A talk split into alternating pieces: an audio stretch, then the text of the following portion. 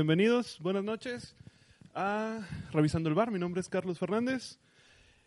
Eh, la noche de hoy tenemos, ustedes saben que normalmente tratamos de eh, hablar de todos los partidos de la jornada, pero esta jornada 14 de este fin de semana fue un tanto especial. Entonces, eh, hay un par de temas importantes que tenemos que, que tratar, que es lo que ocurrió el viernes entre Veracruz y Tigres y el broncón que se armó en el San Luis contra Querétaro.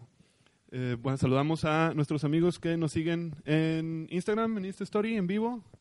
Muchas gracias por, por seguirnos, nuestra, nuestros asiduos seguidores que son como 10. o menos. Pero, o menos, ¿sabes? Pero hay que saludarnos como siempre. Y bueno, me acompaño, como siempre, de mi amigo aquí a mi derecha, Leo, Leo Briones, el que nunca falta, Leo Briones. Buenas noches, Leo. Muy buenas noches. Triste jornada para el fútbol mexicano por todo lo que ya comentas, muy atípica y vamos a enfocarnos mucho en esta ocasión sobre eso. Sí, tenemos bastante, bastante tela de dónde cortar y su primera aparición eh, especial. importado de, de Kickoff, el señor Marvin Olmera. Marvin, bienvenido y buenas noches. Buenas noches, un placer compartir micrófonos con ustedes, Carlos, Leo. Eh, sí, lamentable, lamentable lo que pasa en el fútbol mexicano, ¿no? Desgraciadamente nos vemos ante los ojos del mundo, si de por sí no tenemos un buen nivel de fútbol, creo yo, este, estas acciones opacan mucho más lo que representa nuestra Liga de Fútbol Mexicano. Desafortunadamente sí, y desafortunadamente pasó dos veces un incidente que se oye a nivel mundial o que se lee y se ve a nivel mundial dos veces eh, a diferencia de, dos días, el viernes y el domingo. Y empezamos, tratar de irnos en orden, empezamos con el problema que está viviendo Veracruz y sus jugadores todavía al día de hoy. Quiero eh, empezar y después les pido opinión obviamente.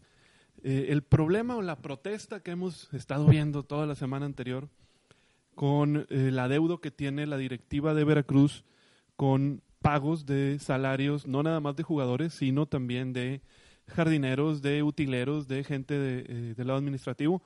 Les adeudan entre dos y seis meses, según los mismos jugadores. Es un adeudo grande. Y durante la semana se hablaba de una protesta eh, utilizando el sindicato de, futbolistas. Se, se, hablaba al principio que Veracruz no se iba a presentar, después que sí se iba a presentar, después incluso se hablaba de un paro general de la liga en la jornada 14.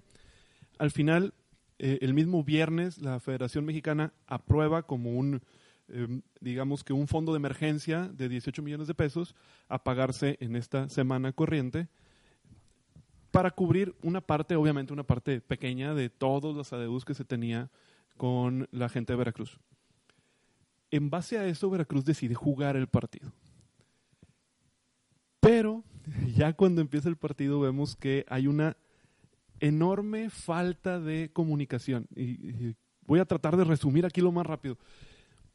El miércoles, en un chat de WhatsApp que tienen todos los jugadores de, que están inscritos en el sindicato, que es obviamente todos los jugadores del balompié mexicano, quedaron en parar un minuto. Esto era en todos los partidos de la liga, también partidos de la liga de ascenso. Iban a parar un minuto a modo de protesta y después iba a jugar no quiero, aquí en este, quiero ser muy, muy puntual eh, con lo que sigue porque se puede eh, escuchar en que estamos o en que estoy particularmente tratando de defender o de eh, ver mal lo que pasó con, con, Veracruz y, tratando de defender a Tigres.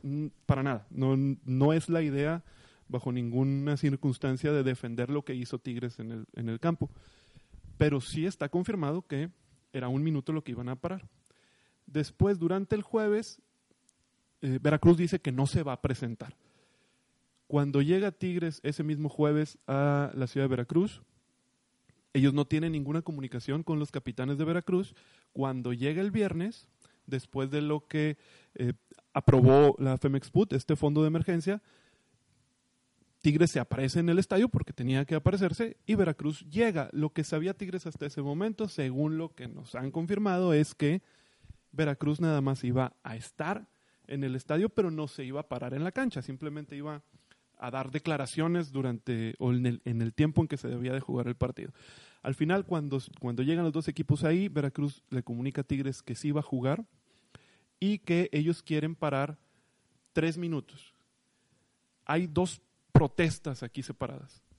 La primera es el minuto por la falta de deudos que se iba a hacer a, a nivel eh, general en todos los partidos y ellos querían protestar esos dos minutos extra por eh, problemas que tienen con su con Fidel Curi, con su, con su presidente.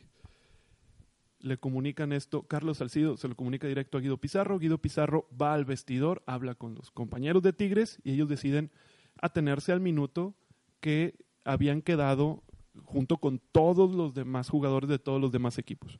En el túnel de salida, Guido Pizarro le comunica esto a Carlos Salcido a los demás jugadores de- del equipo de Veracruz que Tigres iba a, a parar un minuto y luego iba a jugar.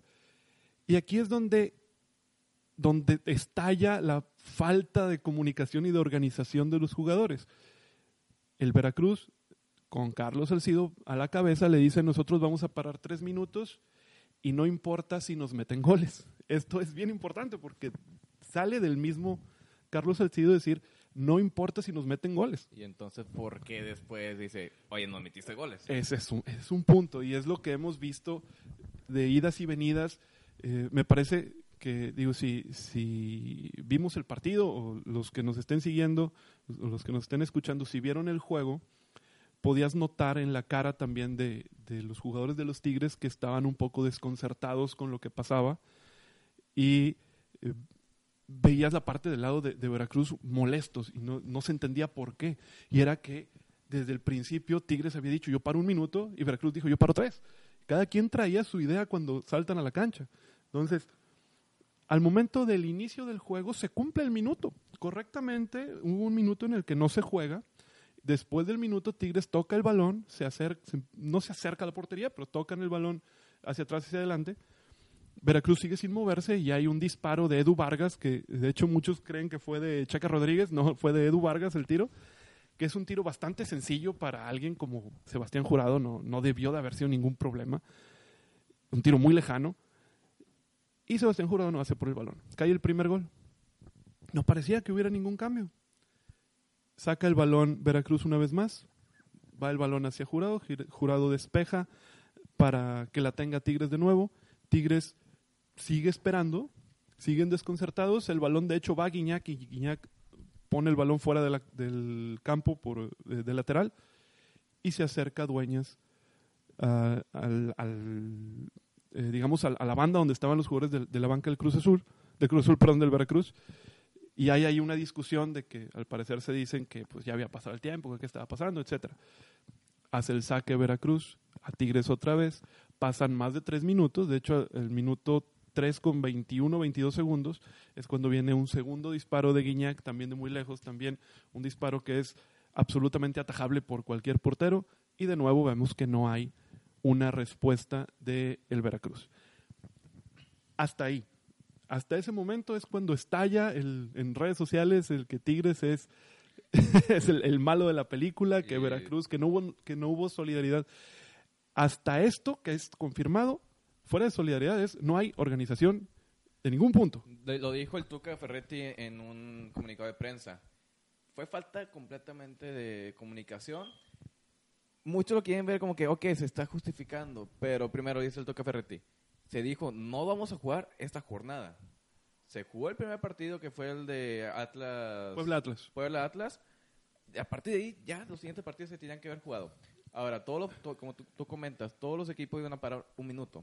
Así es. No pasó así, tal cual en el, en el primer partido, Puebla Atlas, y en el de América Necaxa. no pararon. Lo demás, la mayoría sí pararon. En el de Tigres, Tigres paró un minuto. Y también esa falta de comunicación. Oye, yo ya paré, voy a empezar a tocar, no- veo que no estás jugando. Para mí fue el gol, el simple hecho para decir, empieza a jugar, ya te, te estoy atacando, ya te anoté un gol, quiero que juegues. No, lo no, no, respondiste al, al gol. Pasaron los tres minutos, que ellos dijeron tres minutos, al 3.20, 3.21 como comentabas, vuelven a anotar y se ve el enojo, pero sí decían, no me importa si me anotes, ¿por qué tienen que hacer esto? Lo veo más como en Veracruz, me estoy haciendo víctima, pero también hay algo, hay algo muy trasfondo en todo esto. Claro, y eh, se ha tomado a Tigres como chivo expiatorio y yo creo que te puedes esperar tres, te puedes esperar cinco minutos, no, no pasa nada, pero ¿dónde está la organización de los jugadores? Marvin, ¿tienes algún comentario al respecto? Te veo pensativo. Sí, este.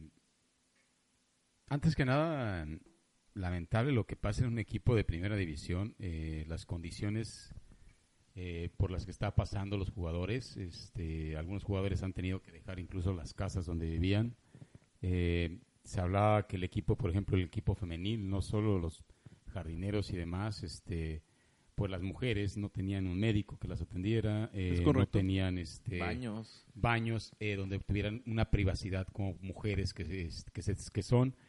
Y eso habla de que mm, mucho tiene que ver la federación, tiene que intervenir y tiene que reglamentar ese tipo de situaciones que van en decremento de, del futbolista y, y, de las damas, sobre todo en este en ese sentido. Yo estaba, yo no tenía conocimiento de eso, ¿no?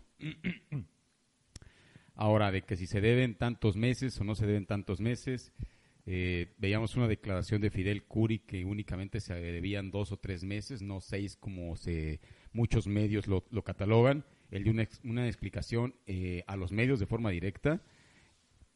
Eh, los jugadores sabrán realmente cuánto les deben. Eh, tampoco podemos asegurar que es algo que, se deba o no se deba, ¿no? Ahora, en cuanto al, a la deuda, posiblemente sí sean dos meses. Se ve más, pero porque existe el doble contrato. Que uno de los contratos sí se está manteniendo, que a partir de dos meses no se ha pagado y el doble contrato es apalabrado. No hay documentos tal cual de eso, eso es un punto todavía más extenso. Digo, no te deben de faltar ni un mes Con, el sueldo. O sea, cualquier trabajador que, que no le esté pagando, no vas a trabajar. O sea, oye, págame para poder yo trabajar, porque también tengo colegios, tengo que pagar casa, tengo que pagar muchas cosas.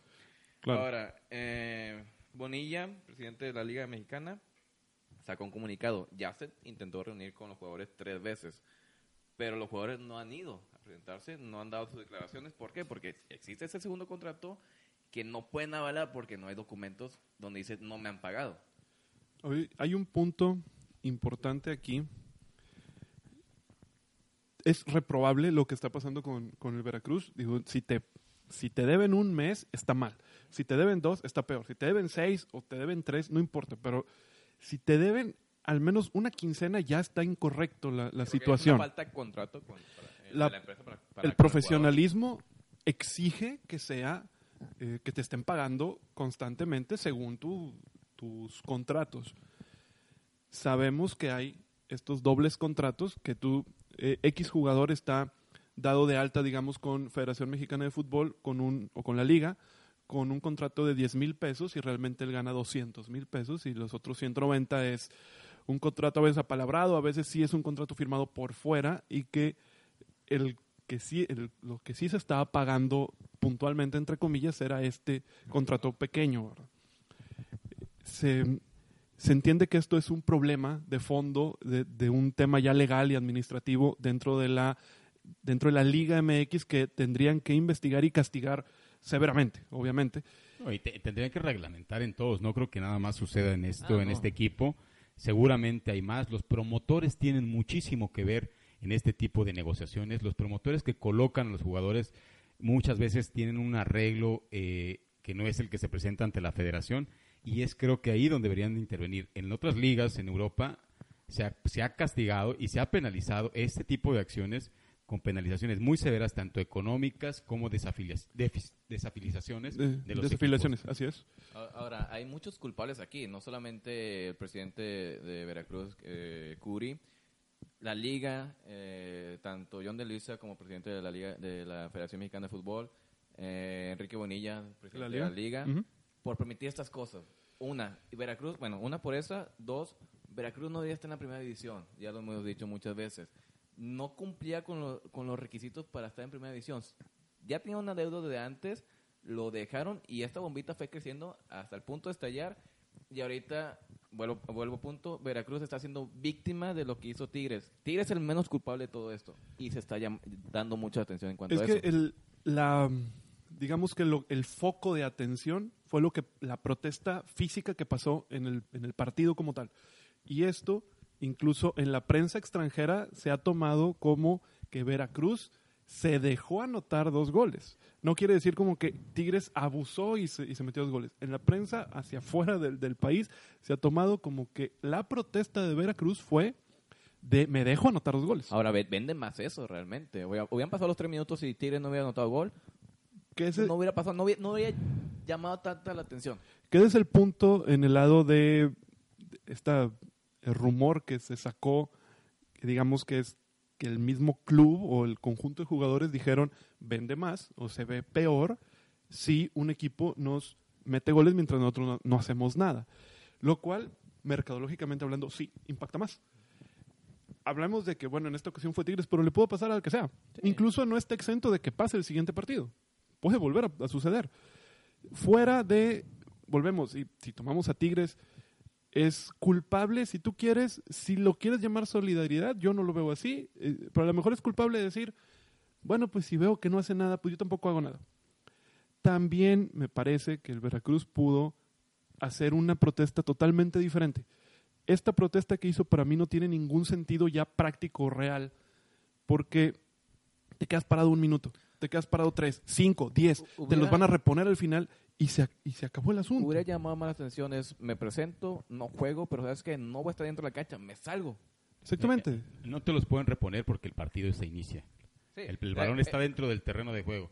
Y, y es lamentable también que para los que hemos estado dentro de la cancha, eh, creo que sí hay una responsabilidad hasta cierto punto de Tigres. Yo este, leía a Carlos Salcido y lo escuchaba directamente, en que él sí dijo que, que habían pactado tres minutos. Eh, si ves que un equipo no se mueve, eh, a lo que hay una, un tuit de Guiñac, si no me recuerdo, Tiene una carta que, eh, que publicó. que manda una explicación y demás, ¿no? Hay un dicho que dice que respuesta o excusa no solicitada, acusación manifiesta. Sí, es correcto. Y eso, de hecho, y eso está manifestado en la mayoría de las gentes que están ahí de Tigres, ¿no? Y te habla de que, bueno, ¿por qué haces eso? se de hecho, era innecesaria la carta. de Ah, bueno, no, no era, el- no era algo que... Claro, y, y- te manejas aparte, ¿no? Total, o sea... Claro, de hecho en la carta dice que él quería tirar afuera. Es- eso es, Ah, es o sea, innecesario que un se jugador ponga. de, de la calidad de él pudo haber tirado afuera. Tienes una portería muy pequeña y tienes muchas maneras de dónde tirar. Sí, digo- directamente. No, no, no, se, no vale esa justificación. Pero vuelvo a punto. Tigres, sí, le dijeron que eran tres minutos, pero Tigres no aceptó esos tres minutos. Él dijo, es un minuto, los otros minutos yo lo voy a jugar. Empezaron a tocar, vieron que, que Veracruz no jugó. Oye, sabes que te, a lo mejor en la, en la cabeza de Vargas fue, te voy a anotar para que, que te cale y empieces a jugar. Que yo creo Ahora, que- el menos culpable en, en cuanto a esto es la afición. La afición fue a ver un partido de fútbol y empieza a ver que se- su equipo no está jugando. Obviamente se van a enojar. De hecho, es que yo no creo que haya sido un, un- Te voy a meter un gol a ver si reaccionas. Si pasa un minuto, vaya. Tiene razón Guido Pizarro y tiene razón Carlos Salcido. A lo mejor directamente no anotar, pero esperando que el portero la tuviera. Sí, no, que, que intente algo. Ajá. Ambos, ambos capitanes en conferencia de prensa tenían razón. Guido Pizarro dijo, yo le dije al- a, a Carlos Salcido y a Veracruz que parábamos un minuto. Sí lo dijo. Carlos Salcido dice, yo le dije a Tigres que nosotros parábamos tres. Sí lo dijo también. ¿El problema cuál es? Pues no hubo ningún acuerdo entre ellos. Uno dijo, yo paro uno, yo paro tres, y ninguno de los dos se puso de acuerdo en qué iba a haber. Oye, bueno, negócialo a dos minutos o haz cualquier cosa se vio en el Puebla Atlas no pararon, en el América Necaxa no pararon porque dicen que desde arriba viene una orden hacia el América que dice, tú no vas a parar. Entonces, ¿qué te habla ahí? No hay, el sindicato de jugadores de ahí, de es una la fachada. mafia del fútbol que existe. El América, ¿de Exactamente. quién viene? John de Luisa, ¿de dónde venía? Sí, exacta- ¿Dónde estuvo? exactamente. A eso, ¿Dónde estuvo- A eso ¿Por voy. de la hicieron? O sea, también que se vea esa parte de la mano negra que tiene la federación eso- sobre el fútbol a eso exactamente sobre voy. ciertos Sí. equipos. A eso exactamente voy. ¿Qué, qué quiere decir? Que el sindicato de futbolistas en México no sirve para nada. Es no una vil tiene la representatividad ni la fuerza necesaria que tienen en otros continentes. Eh, eh, Exactamente. Lo, lo decían algunos jugadores. En fútbol, en el, el fútbol argentino se hubiera par- paralizado totalmente el fútbol. En otras ligas se hubiera paralizado.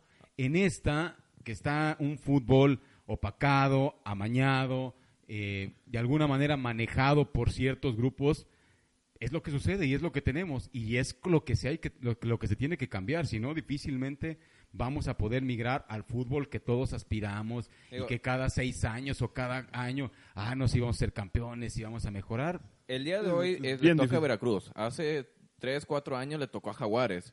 Hace más tiempo le tocó a Atlas. Lo- Lobos algo WAP también se- estuvo en problemado así. Es algo que ya ha ido pasando. Ahorita se está haciendo muy grande lo de Veracruz por la protesta, porque Veracruz lleva 40 partidos sin jugar. Por X y razón se ha hecho más grande. Pero no es algo nuevo en la Liga Mexicana. Es algo que ya ha pasado muchos Y que muchas se ha, veces. y que se ha mencionado digo- siempre. y se que sea vuelve a repetir. Y se vuelve a Y repetir. que está, que está inmerso ciertos grupos de, de poder que manejan muchas veces el, el- el fútbol. Y, y que, digo, y es, es la- el reflejo de la falta de profesionalismo Si te hablan de arriba. la liga. ¿Quién puede hablar de arriba? Juega. en ¿Quién el es, América quién es el presidente ahorita de Necaxa? No, no, si te hablan de arriba, o sea, no dijeron que fue el directivo. Si te hablan de arriba, ¿quién pudo haber sido? Directamente la liga. no, de Televisa, el, el presidente de Televisa, se me fue el nombre. Azcárraga. Azcárraga. Sí, sí, no. o- o- o- y Puede- no puede haber sido ¿eh? él. No, independientemente. No, y pudo o- haber sido John de Luisa, como tú dices. Aunque bueno, No- yo no de Luisa no salió peleado con América. ¿Quién sabe? justificación. Sí, pu- puede ser. La, la cosa aquí es que te dicen que viene una orden de arriba y no, y no se para. Viene una orden de arriba y se supone que el sindicato de futbolistas es exento y separado de, la, de cualquier directivo de los equipos. Entonces, el jugador bien puede decir, pues no me importa si tú quieres que yo juegue, yo paro. Es un minuto y así quedamos lo que- nosotros. Y, tenemos y que el- ser solidarios con, con y el sindicato me protege. que te, da- que te deja esto a, a entender que el sindicato no funciona? ¿Qué, qué te deja entender lo que pasó entre la puesta de acuerdo entre, entre Veracruz y Tigres? Que el sindicato no funciona, que los jugadores no tienen la capacidad de ponerse de acuerdo entre ellos. Cada quien va a ver por sus intereses si tú lo quieres así. Tigres iba ahí a tratar de ganar, era obvio.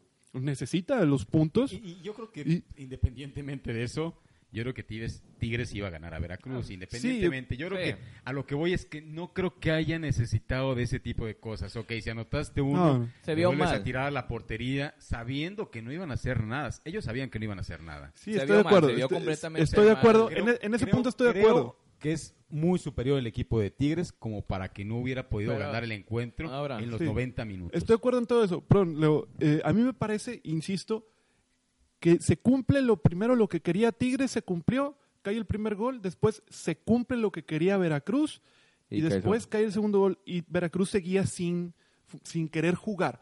Aquí a lo que yo voy es, bueno, pues, árbitro, para el juego. Si quiere, si quiere hacerlo así, para el partido. Lo que a mí después ya no me hace clic, si tú quieres, es que se molesta Veracruz porque al parecer er- ellos querían salir a tratar de ganar el juego. ¿Sabes qué? Es complicado que me digas después a mí que te interesa ganar un partido después de todos los problemas por los que has vivido y que incluso querías parar la liga y que no te querías presentar y que no te importa que te, metieran dos goles porque te, te meten un gol y si quieres, si lo quieres jugar, bueno, reaccionas. Me parece que la protesta entonces era, sigue, sigue atacándome. ¿Por qué, ¿Por qué te molestas, Veracruz, por que te están metiendo goles si la idea tuya era protestar y no jugar? Ya lo deportivo en ese aspecto pasaba un poco a segundo plano.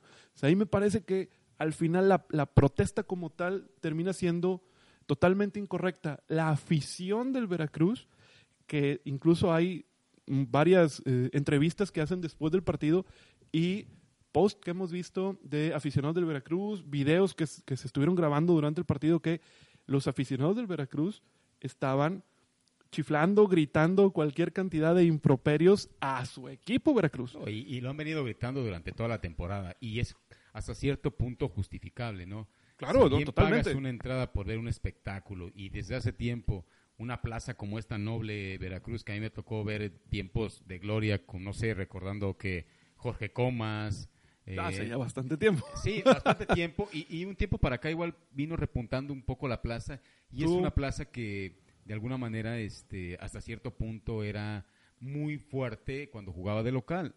El equipo va muy mal, la gente tampoco está asistiendo al estadio. Han ido los equipos Pues de primer nivel y los estadios no, no se llenan. Realmente es en todo el fútbol mexicano. Los estadios no se llenan actualmente. Ya no, no sé si ya me llama tanto la atención. No sé si es por el tema ahorita que ahorita platicamos lo de San Luis.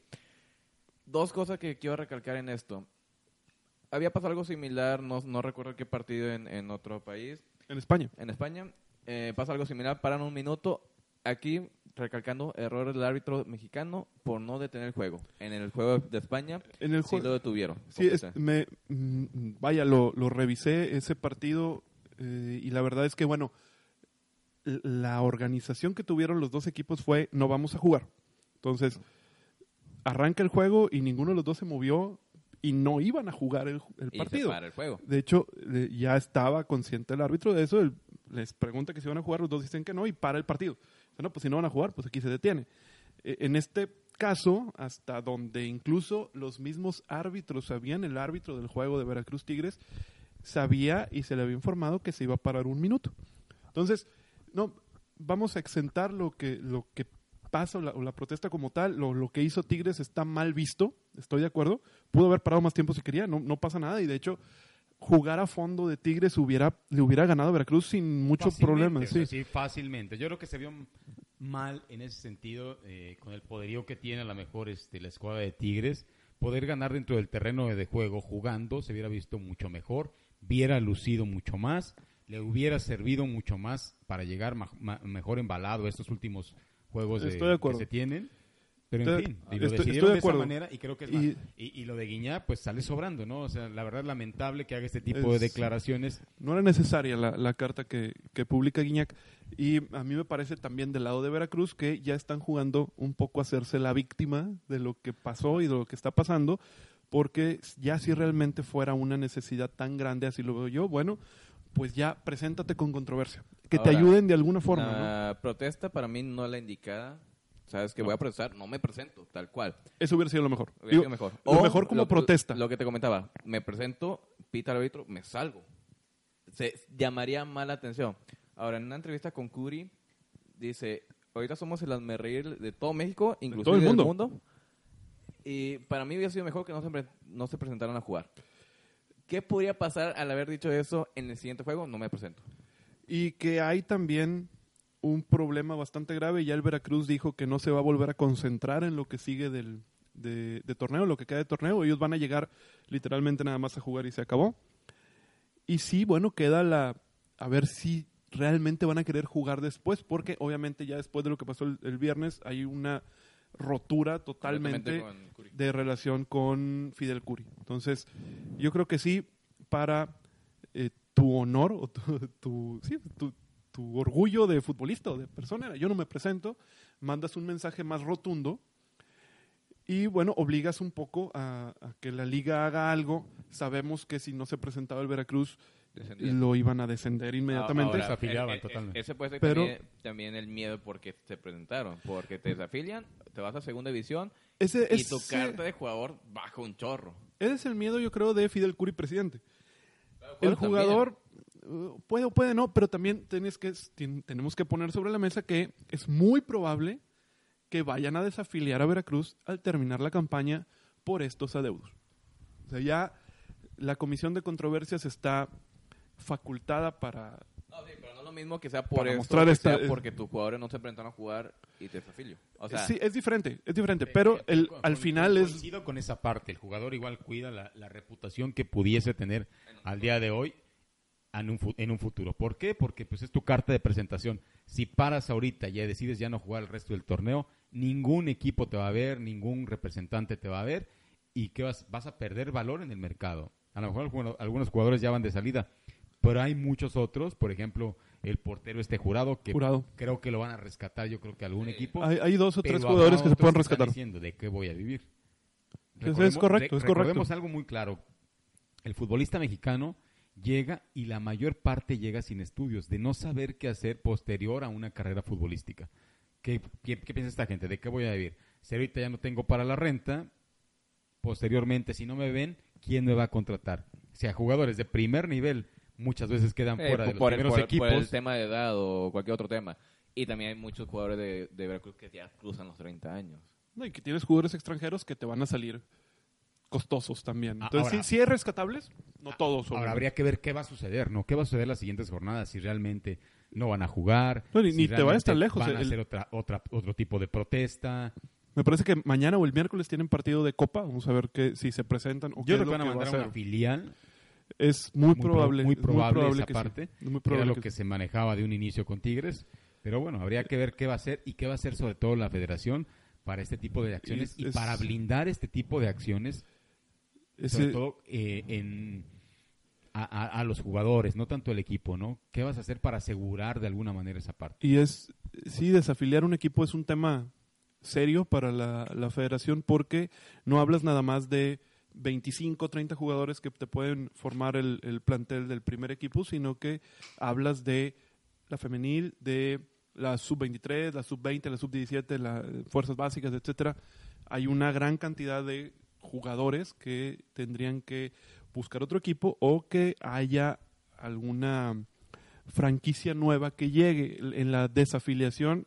Tiburones Rojos de Veracruz como tal, según se entiende la regla, desaparece ahora sí. Ya no serían Tiburones Rojos después. Tendrías que traer a una franquicia a Veracruz con otro nombre y probablemente ahí jalar a, estos muchachos que estuvieran ahí.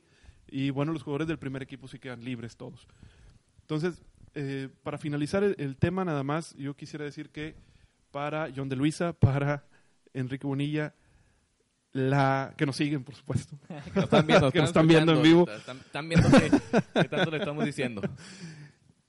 no seguir las reglas. Cuando tú haces un reglamento, un protocolo, tú, tú lo haces sabiendo eh, que si no se siguen estas reglas, ¿qué es lo que puede llegar a pasar? ¿Qué, ¿En qué problemas te puedes meter? Bueno, no seguiste tus propias reglas, no seguiste tu- tus no son- propias no normas. son ajenos aquí está. Aquí O sea, está el ellos problema. sabían y sabían que iba a pasar algo así.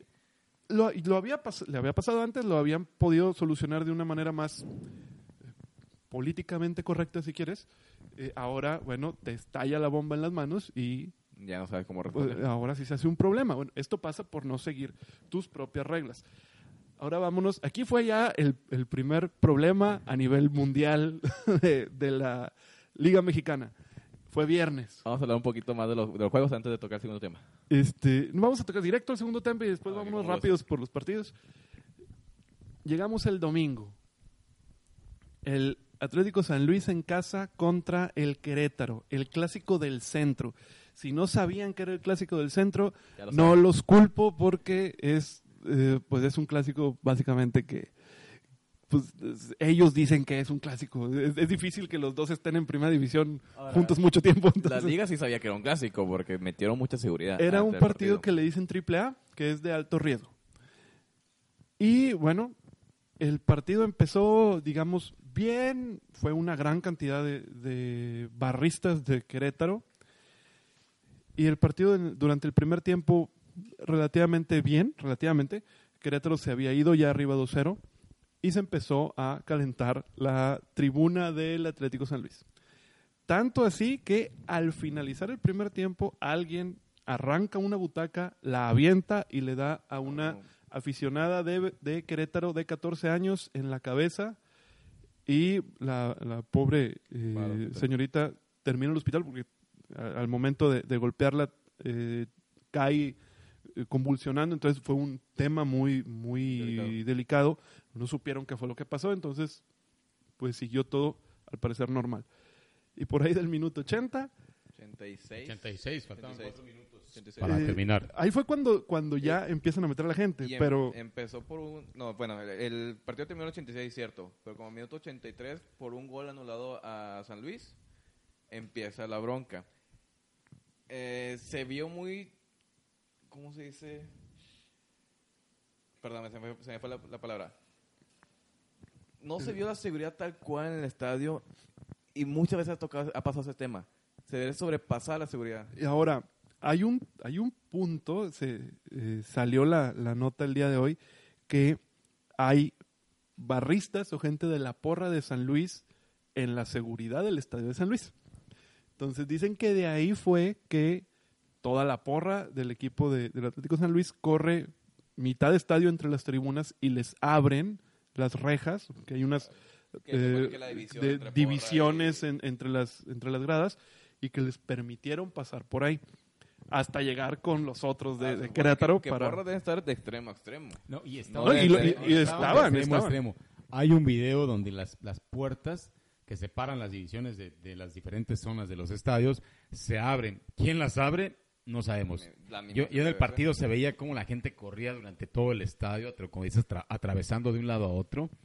Y, y es eh, inverosímil esa parte y de la gente involucrada. Yo no sé si haya gente involucrada de los barristas o demás, pero seguramente tendrán una fortísima llamada de atención y sobre todo el San Luis que está siendo un equipo patrocinado por el Atlético de Madrid.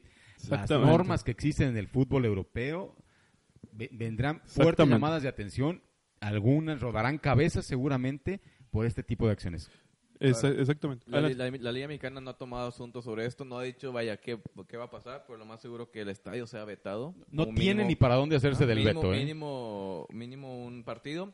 Y el mismo presidente de De Atlético de hecho- San Luis dijo, no estamos, Ay- ay, nos hemos responsables de, de esto. es correcto. Ahora, ¿ha pasado antes? Eh, ¿Se manejaba que hay invasión de cancha? No, hay, no, no es invasión La- de la cancha invasión porque... de cancha fue la abrieron para desalojar a las personas que no sea algo mayor. Exactamente, la, invas- la invasión de cancha se da cuando los aficionados saltan al campo por, por propia cuenta. Cuando la autoridad permite la, el ingreso de los aficionados al campo, no se toma como invasión de cancha, pero la bronca como tal amerita hasta seis eh, partidos de veto al Alfonso Lastras. Si lo vetan seis, seis partidos, es lo que resta de la temporada, no lo vas a jugar ahí hay que esperar. Ya ha pasado antes y no se les vetó. El último que yo recuerdo es eh, el Estadio Rayados, después de la final, que hay esta bronca enorme y que lo vetaron por dos juegos, después se apela y le quitan la suspensión. Con Morelia, eh, seguramente se, acuerda, se re- recordarán el incidente cuando eh, Jesús Corona le da un cabezazo, que hay invasión de cancha ahí, hay una bronca adentro y una bronca afuera, Y no fue un y había sido un partido de veto y después se lo quitaron porque iba a estar el mundial de, la, de un mundial juvenil, me parece. Mundial Juvenil donde fue campeón México, si Entonces- recordaremos esa parte. Entonces les quitaron el veto también. Y también pasó en la Azteca contra el América. Fue, en- fue América Chivas en un clásico Y que se empezó no. a, la gente de la América se empezó a pelear entre ellos mismos y también hubo un un, un, Dentro del estadio. un- un- un momento cuando fue el Atlas Chivas y no se recordarán Sí, claro que sí. Octavos de final, Estadio Jalisco cuartos de final, liguilla el ya. Estadio Jalisco que igual fue lamentable esa parte que ¿no? se mete la gente del Atlas. Y hace todavía más tiempo, por ahí del 2004, me parece 2005, Copa Libertadores contra el Sao Caetano, ese que creo, contra el América, que Que la arran- las- Monumental. Sí, arra- arrancan la- las gradas, parte de, de los asientos y los avientan al campo. Bueno, son inadaptados De- de totalmente hecho, también esos, la verdad Hubo, hubo un partido de Pachuca, no recuerdo quién. Exactamente. En el mismo estadio de Pachuca, aventaron gradas al campo. Exactamente. Ya, Ha pasado muchas veces. Y aquí pasó el medio tiempo. Aquí pasó el medio tiempo. Después viene toda esta bronca.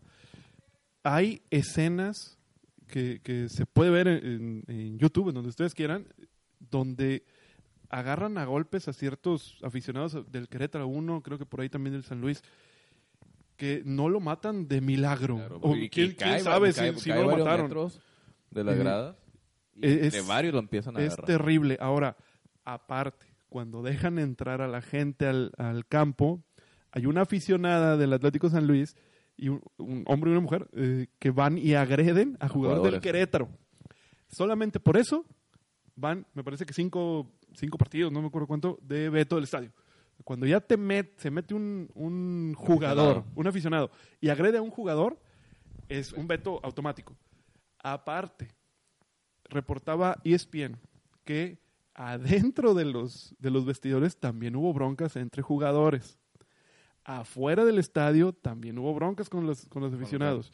Entonces, esta fue una batalla campal Por todos lados. gigante. Sí, sí, sí, una batalla campal, pero, dijo, la, la verdad, lamentable y vergonzoso, como ya dijimos, para el fútbol mexicano, pero habría que ver que- cuál, cuál es la reglamentación que debe tener y, y los protocolos El- de seguridad Primero. que debe de cumplir todos El- los estadios. El común Sí. denominador aquí son las barras. Lo que Ahora- se, se hizo para evitar este tipo de situaciones es voy a separar las, las barras lo más lejano posible para que no ocurra esto. Pero aún así, viendo esto, ha vuelto a pasar múltiples veces. No, pero Vaya. yo hablo de los protocolos Exactamente. desde la llegada de, los, de las barras y demás. Recordemos no- el hecho no- lamentable que pasó aquí en Monterrey. ni siquiera estaban en el estadio y cómo terminó ese pobre aficionado La de barra no Rayados. debería de existir, sí. O sea, De debe haber un Tigres, de protocolo y un- de Tigres. Sí. ¿Fue de Tigres? No, de Rayados. Ah, sí, No, de no, fue de Tigres, fue de hubo Tigres. De Tigres. Un aficionado de Ray- varios aficionados de Rayados, mejor dicho, contra lo de Sí, sí, Tigres. que quedó en coma quedó el en coma. jugador de Tigres Ese de fue- es- 20 años. Pero fue Pero fuera. fue Sí, fuera ese, fue fuera. Por, eh, en- por eso lo que en- debe haber un protocolo de seguridad desde que llega la gente, antes de que llega la gente, la periferia. Ahora, ni que fue cerca del estadio de Tigres, fue un lejos. Eh, sí, y, fue- y fueron dos diferentes. Estamos hablando de otro clásico diferente. Ahora, el protocolo que, que dices tú, Marvin, te, te pide tener dos elementos de seguridad por cada 100 aficionados.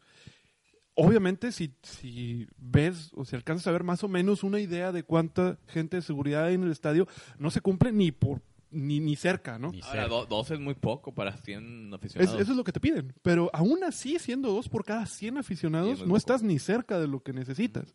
No sé cuántos este, elementos de seguridad había en el estadio del Alfonso Lastras, pero yo no vi realmente la intervención de los elementos de seguridad durante la batalla campal. Creo que debieron haber formado una barra y como lo hacen en todos los estadios, ¿sabes qué? Saco al equipo, a a los, aficionados del equipo contrario, o bien los blindo y los dejo hasta el final, que es lo que sucede normalmente. que es lo que debieron al menos, pero estalla la bronca tan pronto, digamos, o tantos minutos antes del fin, de finalizar el, el partido que se, se termina complicando también para la autoridad llegar al menos, o no estaba preparada para, para ya estar resguardando a la, porra de Querétaro.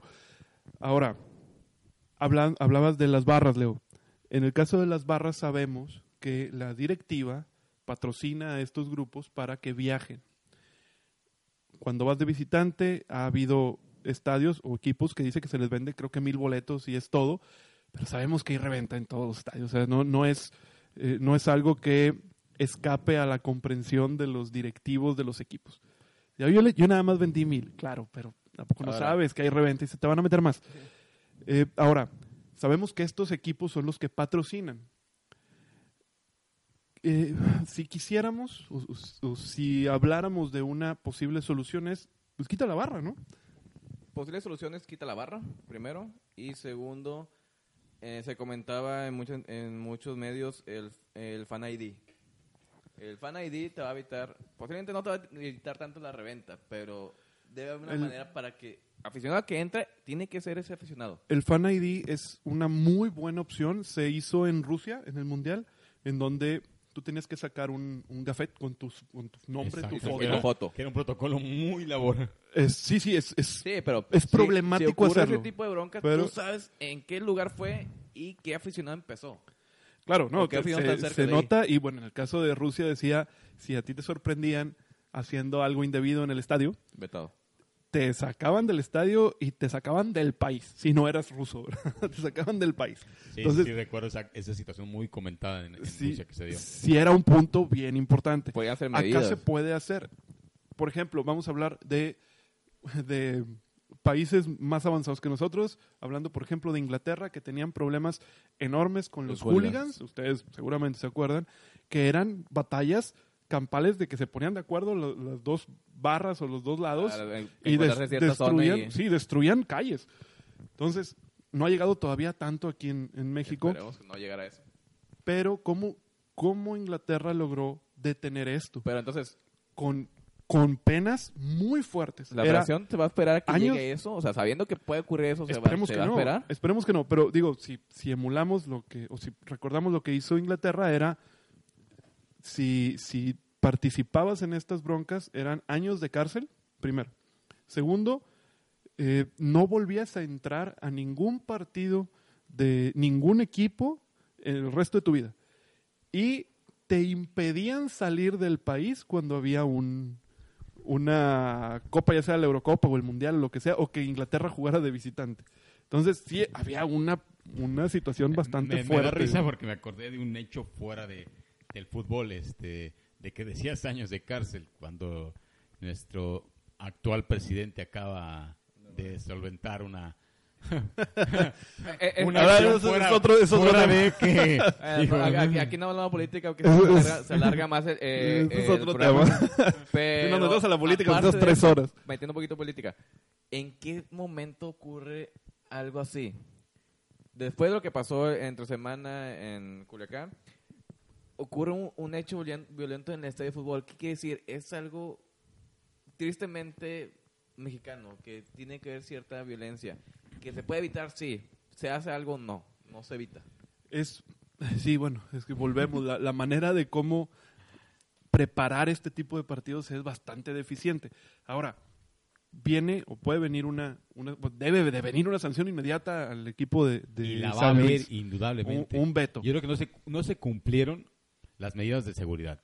En los partidos de, donde existe una este, alta posibilidad de trifulca y demás, se han reforzado los partidos como tienen una idea. Por ejemplo, ¿qué pasa en el, en el en- aquí mismo, en Monterrey, eh, cuando es el clásico? Se refuerza la seguridad en ambos estadios. En, en base a que de hecho, hubo problemas. Ha, habi- ha habido juegos Sí. de que el, eh, la porra, si es en Tigre, la porra de Monterrey no entra, si es No, en claro, Rayados, claro. la porra de... Pero es en base a que ha pasado algo. Ah, Sí, siempre es una el Yo reacción. creo que esperar a, a- a esto debería haber una, haber una medida general en todo el Pero fútbol. el tema es, ¿por Exactamente. qué esperarte a que ocurra algo? ¿Por qué en, en el caso de los hooligans, por qué no aprender de los errores ajenos para evitar que ocurra algo así A ver, aquí?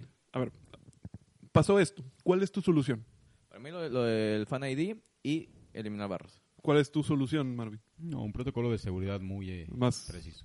Más, más, más adecuado. Últimamente incluso se ha forzado cuando existen este tipo de partidos a que el, fu- el equipo local contrate seguridad aparte de la que brinda el Estado. es- sí, lo, se ha hecho, se ha hecho aquí en Monterrey. Me parece que también en Guadalajara se hizo. Esa- en Guadalajara y en la ciudad, en Ciudad de México. ¿Por qué no hacerlo si consideraban este, este, este, este partido de alto riesgo? Lo menospreciaron tal vez, de- lo menospreciaron tal vez, como tú decías al inicio. No lo conocían, la gente no lo conocía. De hecho, bueno, de hecho, las autoridades en San Luis tomaban el, el partido como de alto riesgo, el triple A, que había más seguridad. Me parece que había más seguridad afuera del estadio. Cuando viene la bronca dentro del estadio, se hace un problema grave porque pues, no tenías lo suficiente para parar el, el problema ahí. Entonces, a mí me parece que así, a- de inmediato, sabemos que en el caso de Enrique Bonilla es una, eh, es una persona, un directivo que normalmente no toma acciones contundentes contra lo que pasa. Entonces yo creo que aquí es vetar el estadio de San Luis lo que resta de la temporada. Lo llegará a Vetar al de Querétaro también.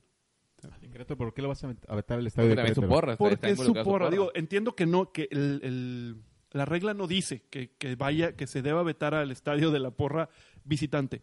Pero si tú quieres cambiar o, o hacer algo radical en este momento en el que el viernes fuiste noticia mundial, vergonzosa por lo que pasó, y ahora el domingo también.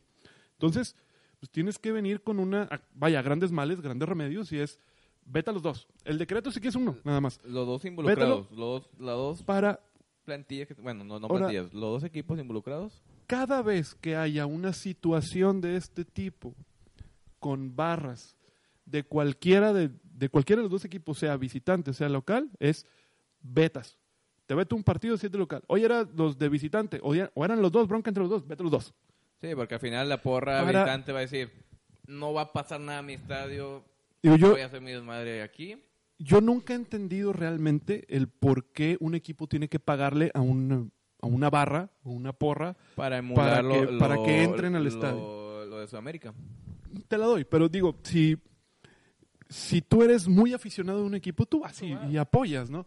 Si tú quieres que canten o lo que sea, yo creo que hay otras formas que el tener que pagarles, porque cuando tú le pagas a, a una barra que entre, normalmente la gente que se, que se mete en las barras no es la gente más correcta, vamos a decir. No- Ahora, no, es la gente no sé- más, más Yo no sé si todos los equipos paguen actualmente a las barras. La Y me atrevo, y mayoría. me atrevo a decirlo, o sea, pero no todos.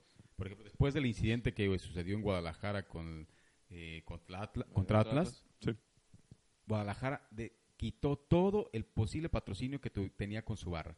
Únicamente Correcto. dieron acreditaciones, incluso un control de ellas para poder darlas en el que no tuvieras antecedentes no penales, no tuvieras esto, no tuvieras lo otro. Eh, Creo, eh, creo eh, que llegar, debe de llegar una medida de esa, de esa parte. Ahora, me parece eh, muy doloso que, que, que vetes el estadio de la corregidora cuando ellos no intervinieron. Me parece que hay que vetar a la barra realmente. A la barra para que realmente le duela a ellos que son los que generaron el desmán. Ahora, y, e identificar al de- a todos los desadaptados, porque no creo que toda la barra sea el problema. No, no, Hay- no, hay obviamente no. ciertos No, y hay- y hay- desadaptados de ahí que, que- que Pero se in- pueden incluso- señalar inclusive ni siquiera, vetar ni parte de la, de, la, de la barra. Posiblemente eran aficionados que no iban junto con la barra y se metieron. Oye, Pero y había y mucha parte de, de la zona de Querétaro trató de escapar. Ahora- Ya hay tomas de televisión que te muestran la cara de 100 personas en donde tú Ahora- pudieras tomarlas de ahí. Aparte de las medidas de seguridad que hablo, en muchos estadios han instaurado ya las cámaras que te permiten la identificación del rostro y el rastreo de las personas totalmente. Una, para que tengan una penalización, obviamente expulsado de la barra y tengan Y del una estadio, de- del, del estadio, estadio de por vida. De, de por vida, porque así se ha hecho últimamente con los eh, últimos pseudo aficionados que ha habido y aparte por y aparte una sanción eh, ejemplar para que el, el- cualquiera que se vuelva a atrever, como dices, hacer una, un tipo un, una- un merequetengue Sí, de este tipo, tipo, de desmán. analice las consecuencias y si se quiere ver refundido como o no algunos años en la cárcel. Claro.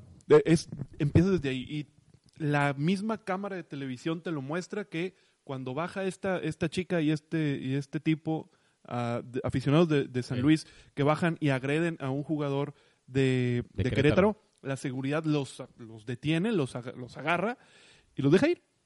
Entonces, oye, lo acabas de ver, la cámara lo vio, es deténlos, ponlos con las autoridades y llévatelos, oye, a que enfrenten cargos eh, penales por lo, por lo Y- sucedido. yo creo que buscar esas te dejan, personas. te dejan ir. O sea, hay- hay un problema de fondo en cómo tienes que penalizar ya no nada más en, dentro del estadio, sino una eh, ya cargos criminales en este, en este caso para enfrentar penas de, de prisión por, al- por algún tiempo, ¿no?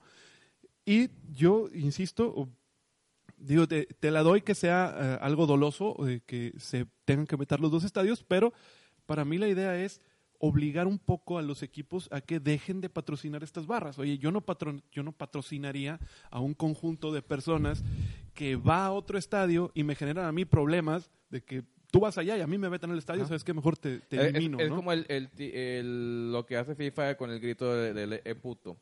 No es eh, tal cual de, a lo mejor no fue en México, fue en otro país, pero tu gente fue a gritar en ese estadio eh, el e puto y tú México vas a pagar. Es lo mismo. Es, es una... Es, Es una manera, es una manera, sí, es una manera. eso, pues se quitan las barras en todos los equipos y punto. ¿Qué, debe- qué debería pasar eso? que, que, bueno, en el caso, por ejemplo, de Inglaterra, pasa parcialmente, se siguen haciendo barras, pero ahora son, o, o porras, pero ahora son tranquilas, ¿no? Y sigue siendo uno de los lugares en donde mejor se disfruta ir a un estadio de fútbol. Ah, Se puede hacer aquí en México, ah, solo que hay que dar un paso bastante solo, bastante firme en cuanto a cómo vas a castigar hechos violentos dentro y inmediatamente fuera del estadio. Se ha pedido o se ha dicho en algunos medios de comunicación que eh, Enrique Bonilla debería de presentar su renuncia Para de- mí, como Bonilla presidente es un de la liga. que se deja manejar. Haz esto, di esto, muévele aquí, muévele allá. Es complicada la situación, ¿tú crees que debería de renunciar? digo, Eh, tiene, tiene es- dos, es- tiene- tiene dos temas. Lo que pasó en Veracruz y lo que acaba de Exactamente, pasar es, es en base a que fueron dos cosas el mismo fin de semana. en Entonces, la misma jornada. Eh, te lo te puedo asegurar porque lo vi que ambos temas se vieron, por ejemplo, en Italia, Sí, en España, en Inglaterra, internacional. porque vi las notas. Entonces, sí ya es una, un punto eh, un vergonzoso ya para el fútbol mexicano y debería de haber consecuencias también en la parte de arriba. Si bien John de Luisa creo que debería de quedarse, pero deberían de sacar a, a Bonilla, traer a otra persona y poner, ahora sí, protocolos, reglas, sanciones más eh, significativas, más firmes para lo que resta de, de- bueno, a lo mejor lo que resta de campaña no, pero para el siguiente. Y en el caso de Veracruz, pues desafiliarlo, no creo que quede otra solución. Perfecto, ya nos tomamos 55 minutos para hablar de, de estos dos temas, pero se tenía que hablar. Eh, antes de pasar, muy rápido, vamos a pasar por los partidos, vamos a despedirnos de nuestra gente de Instagram. Ya se acabó Instagram, bueno. eh, una disculpa, no supimos a qué hora, en qué momento se acabó. Eh, bueno, vamos a la parte de los partidos de la jornada 14. Empezamos con los partidos del viernes. Nos saltamos ya el partido de, de Veracruz y, y, Nomás va a decir que y de 3-1, San Luis. pero- Sí, ya. Sí, 3-1 ganó Tigres de Veracruz y 2-0 ya quedó como tal el, el Querétaro San Luis. El partido de Puebla en casa contra el Atlas. 1-0 Atlas. Eh, partido eh, tranquilo, tampoco tranquilo. mucho de qué hablar. No sé, ¿lo vieron y quieren comentar algo? Un partido algo aburrido. Al final, eh, Atlas, si no me recuerdo. Atlas. Atlas, saca Atlas. el partido, pero no, no hay tanto de qué hablar. Sí, el em, hotelero cinco estrellas Barceló fue el que anota eh, el gol del Atlas. Sí, así es, Marcelo. Atlas está en posiciones de liguilla. ¿Creen que Atlas pueda llegar a la liguilla? ¿Creen- Lo- lo- queda- lo- le quedan a él cuatro partidos. hace- Híjole, ¿qué? ¿Cinco programas?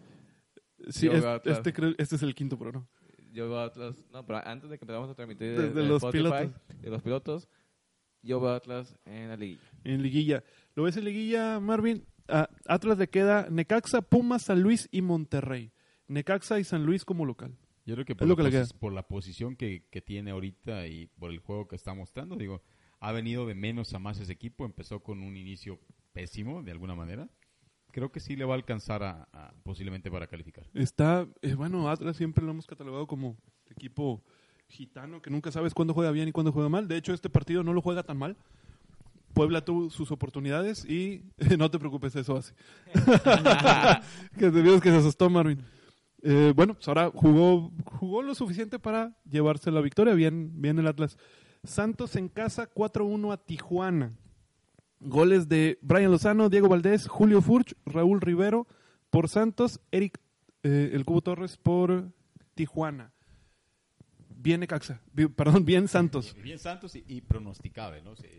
Pero yo pronosticaba eh, una, una victoria de, de Santos. Viene, creo que, haciendo un buen torneo y creo que viene tomando su segundo aire. Inició muy bien Santos, bajó un poco y ahorita creo que viene nuevamente embalándose, lo cual le va a venir muy bien para el cierre del torneo. Sí, venía de dos derrotas consecutivas. Estaba pronosticado la, la victoria de Santos. No, no esperaba que fuera una goliza, pero a, a- a Tijuana sí le caló, sí le caló y muy grande el perder a tres jugadores contra Atlas en la jornada anterior. Sí, digo, al final sabemos que Tijuana cuando sale de... de- Evidentemente no, no le va bien. del Estadio Pero Caliente, tenía sus no- 11 no le jugadores va bien. No hubiera sido los 4-1. Pero a lo mejor como quiera Digo, sí, sigue, sigue- pero no- sigue no un punto, llamativo. sigue un punto Tijuana de, de clasificación, eso es bueno para ellos.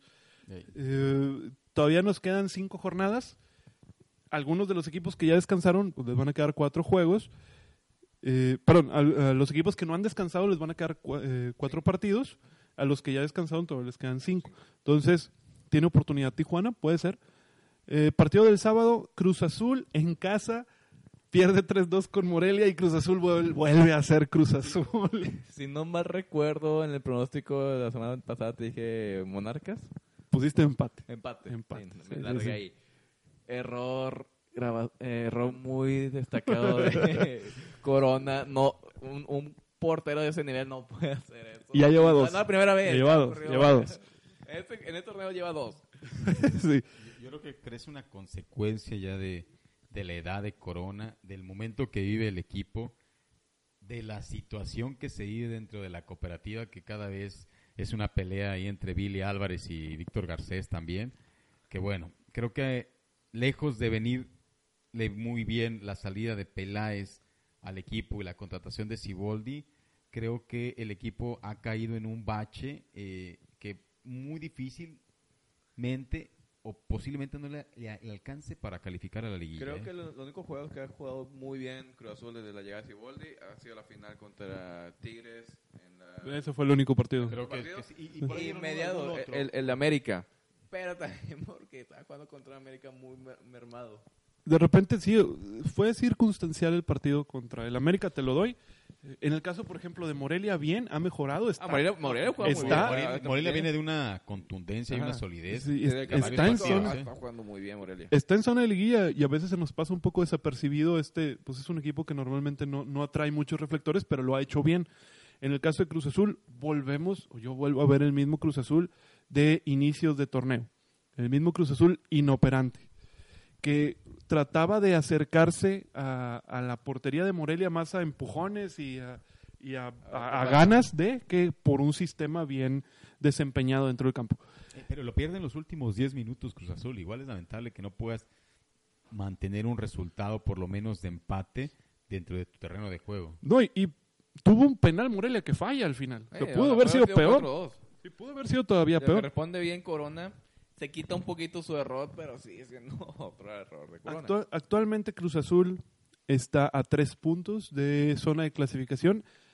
El, Bendito el problema de Cruz Azul es que le con ese toca... nivel, no creo que le alcance. Yo no, yo, yo no digo que Sí, quede no. fuera, sino que si sigue con ese nivel, no le va a alcanzar. No, yo creo que está fuera de liguilla porque Ah, todavía lo, está fuera de liguilla. lo que queda de torneo para Cruz Azul son partidos bastante complicados. Eh, Cruz Azul no- me, no me parece le queda liguilla. todavía a Monterrey, le queda todavía a Tigres, le queda todavía creo que Santos, te queda Equipos equipos que, que son fuertes que bueno, Bueno, ay, entre comillas. dejamos Monterrey a lo mejor ahí un poco un, un poco que no sabemos qué va a pasar, pero sí le queda un calendario complicado a Cruz Azul como para suponer que va a solventar esos tres puntos de diferencia y ganar algunos más sobre los que ya están ahorita en sigue clasificación. Tigres.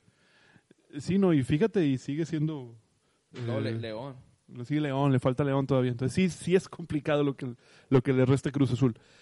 Ahora, el siguiente partido, Pachuca en casa y aquí la gran sorpresa que pierde contra el FC Juárez. Eh, gol de Mauro eh, Fernández, Mauro Fernández. Este partido es para mí la viva imagen de lo que siempre se dice que cualquiera le puede ganar a cualquiera. No porque sea una buena liga, sino porque es una liga mediocre. Pachuca jugó o tuvo muchas más llegadas que Juárez, pero una falta de contundencia tan enorme de Pachuca después de que venía metiendo de a tres y de a cuatro goles partido tras partido. Ahora es una falta de contundencia tan gigante que terminas perdiendo el juego. Si alguien conoce muy bien a, a Pachuca es Caballero. Exactamente. De alguna Exactamente. manera, si alguien conoce muy bien a Pachuca es Caballero. No, Y si, y viste, De alguna manera el planteamiento sabían de, de los grandes jugadores que tiene Pachuca al frente, de, de la contundencia que venían mostrando, pero creo que se para muy bien Juárez, ¿eh? creo que de alguna manera contiene muy bien los embates, Eh, no se ven tan... Y, y no- es tanta Mm. sorpresa, porque ya veníamos hablando de que Juárez ya estaba jugando muy bien al fútbol, ya venía jugando buenos partidos. Que De no local. Ganaba, ganaba y te perdía uno, pero te lo perdía jugando bien. A, a Sí, sí, sí. Se lo jugó bien. no, a León le jugó también bastante bien. Eh, pero bueno, a- ahora en este partido, como dice Marvin, estoy de acuerdo, Juárez bien, en- entre comillas bien, se, se mantuvo bien. Sí, Pachuca estuvo muy encima casi todo el juego y hubo bastantes disparos de Pachuca, pero al final muy chata la ofensiva. No, no lograron poner en demasiado peligro. Exactamente, llegaban pero sin idea, o sea, po- podían llegar tres cuartos de cancha Y se sin perdía la ningún idea. problema y se perdía la idea. Y ahí es donde, bueno, no sé si la experiencia de Caballero para poder plantar a, a su, a su línea defensiva con un cin- con cinco defensas, este, de alguna manera, es- no, no es que le hicieran ver inoperante, digo, de tres cuartos hacia adelante, le costaba a Pa- a Pachuca llegar y luego sí llegaban, pero no con una eficacia tan, tan alta como estaba acostumbrado en los últimos juegos. Y ahora Pachuca con esto sale de zona de liguilla. Perdón, Leo. Y, y también el gol le cae en el minuto 90. Sí, ¿no? sí, Fue sí. que le cayó al principio y Pachuca no supo responder. Oye, y es- vuelvo, vuelvo a decir que esto, este tipo de partidos puede pasar. O sea, Sí. un equipo muy favorito puede llegar a perder. Sí, así es el bendito fútbol mexicano. La situación del fútbol mexicano es que pasa muy a menudo. Es- Ese es el problema. Que te pasa muy seguido. Cuando en otros, en otro, en otras ligas de, Es de mayor que nivel, equipo. sabes que en un 85-90% el equipo muy favorito va a terminar ganando ah, el, el juego. Y sí hay de repente sorpresas, pero son mínimas. Aquí no, aquí es brincan para todos para todas partes y este tipo de juegos terminan dándose al menos uno o dos a veces cada jornada. Pachuca se complicó su calificación porque estaba en zona. a- a- aunque estaba y ahora a un sale. punto de, de zona de calificación. Ahora, sí, está a un punto. Sin embargo, si vemos lo que le queda de, de torneo, le queda Toluca, de, en Toluca, le queda Monterrey de local, luego va a Necaxa, va a Tigres y recibe a Pumas. Entonces, no le queda tampoco un calendario muy a Sencillo. modo. Muy a modo. Está muy cerca. Pues sí necesitaría que Aunque, los que bueno, estén con arriba. Yo- yo pienso- debería ser algo sencillo. Yo pienso que las dos jornadas Debería. siguientes van a ser claves para poder definir el rumbo de muchos equipos. Y Para definir el del 7, en los últimos dos lugares. Séptimo, sí, octavo. sí, yo creo que sí. Como Los siempre son los dos que definidos. se meten en las- la última jornada Los- los o las últimas los dos. equipos están definidos. Al menos que ocurra algo muy sorprendente con Querétaro, con León, con América. Yo creo que hasta el sexto lugar ya está más que amarrado. O sea, ya, ya es difícil que vayan a, a salirse ellos de zona de liguilla. Y sí, bueno, séptimo y octavo es donde se puede mover mucho. Siguiente partido, Necaxa en casa 2 a 2 con América. Nada más eh, subrayamos que aquí no se dio el minuto que supuestamente iban a dar. Una Eh, falta de respeto, de alguna manera. Eh, sí, lo, sí, sí, es una, es una falta de respeto a la... Solidaridad, bien decías, porque cualquier jugador se puede ver inmiscuido en la misma situación que tiene ahorita el Veracruz. Estoy estoy de acuerdo, sí. Ahí, aparte de todo lo que se ha comentado de Tigres, y también ahí hay un punto de que pues hubo una falta de solidaridad de los jugadores de, al menos del América, que sabemos que Sí, fueron los que... América empezó dijo. a sacar el balón y empezó a jugar. Necaxa es- tengo que jugar. Sí, al, al menos del América sabemos que ahí hubo esa falta de solidaridad también. Goles de Quiroga y autogol de Aguilera eh, a favor de Necaxa, y de América Ibarra Y Harry Martín. y Henry Martín, en Muy una tipo como Henry Martín. chilena ahí medio rara. Me- media vez compuesta, pero buen gol.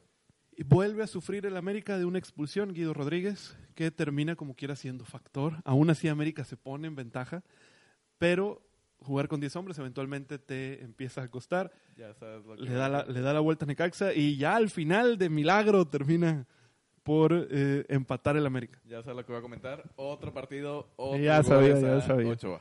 Que ahora, ok, Pudo, haber sido más goles a la Pudieron haber sido seis. Ochoa. sí, sí, sacó, Pero al menos no, sacó tres o cuatro ahí. Sí, sí, sí. Eso habla que no es tanto el tema Ochoa, es más el tema de defensa, pero volvemos a repetir, Ochoa Que se sí, va. sigue pero- siendo pero una aparte no. coladera. Viene de un, un nivel muy bajo, a lo mejor que eh, en el- algún momento estuvieron acostumbrados. El nivel de Ochoa actualmente es bajo. Pero Claro. como, ah, como te ven Ochoa, No, eh, te- te portero lo- de selección, por eso. Pero una pues cosa, sí viene de un nivel bajo. Una cosa es lo que te venda la televisión Sí, y sí, otra sí. cosa es realmente Pero el estamos jugador hablando como del, está. Del portero de la selección, que del momento que llegó al, al fútbol mexicano no ha tenido ni un partido sin recibir gol. Todo ha recibido goles. Y, y- y ahí es Sí. una parte donde te das mm, mm, cuenta muy puntualmente de la influencia que tienen ciertos equipos, ciertos pero, directivos o sea, para que un jugador juegue. En, en este partido, Ochoa fue clave para que no fuera, para que América no perdiera y que no fueran más goles. Para que no fuera una goleada Ahora de escándalo que- otra los vez. porteros no juegan solo, tienen que tener una defensa. Es- Si es- no tienes una buena defensa, te van a anotar. Digo, estoy- en el caso del, del portero de Veracruz, porterazo. Ha ganado, un- o ha ganado un torneo, un, un partido, no, no ha ganado, No ha ganado un partido en su carrera profesional Sebastián Jurado hasta ahora. Y bueno, América viene de una racha de, como decía Marvin, viene, América viene a un nivel muy bajo. Digo, muy bajo, aún así está en, en zona de ¿En liguilla. eh, pero lleva dos ganados de los últimos 10 partidos. Este no es un América que normalmente vemos en, en las últimas no perdió, temporaras. Lleva dos perdidos nada más, pero lleva muchos empates. Sí, no, está bien, pero volvemos a que también no ganar para un equipo de ese tamaño, con esa nómina, también es extraño. Ahora, ¿se, ¿vemos todavía al América como un posible campeón? No. Lo veo en liguilla, pero no como campeón. Marvin, No, digo... no, no, para nada. que Me va a decir que no, pero... No, no, no, ya- no se- se- sería imprudente decir que incluso le dio posibilidades. Eh, a Creo como- que a raíz, a a- raíz de las viene- salidas que tuvieron de, de jugadores decían que no le pesaban al equipo, pero creo Ah, que le, terminó, le pesado terminó pesando y demás. muchísimo, incluso desde el, desde, desde el mismo portero, o sea, Marquesín y, y Corona, creo que el nivel que tenía Marquesín era muy superior al que tiene ahorita este Ochoa. Ochoa. De hecho, ahorita en, en Porto la está rompiendo y la está rompiendo a grande. Eh, sí, sí, exactamente. Digo, Marchesín había hecho, te- tenía un nivel, había hecho grandes partidos con América, se va, viene Ochoa, parecería en el papel que no, que no, que no pierdes. Eh, vamos a decir que no, tampoco tienes un eh, no ganas. que, que te elevas demasiado, ¿no? Pero no pierdes al menos en la portería. Yo creo que llega, llega Ochoa en el punto en el que en América se mete en este bache y le afecta también. Ya tenía tiempo de no estar entrenando, había tenido una lesión ahí eh, y bueno, pues vuelve y no ha estado, no ha estado al nivel, y ahora- no ha estado al nivel, así de fácil. Y, y- y también Ochoa. Ochoa estaba acostumbrado a que la anotaran, o sea, no es... No, cosa- sí, sí, sí, sí. No, No, es no, cosa no, de no- que, no venía- eh, aún en el estándar de Lieja le anotaban. No venía, equi- no venía anteriores- equipo de, ¿sabes qué?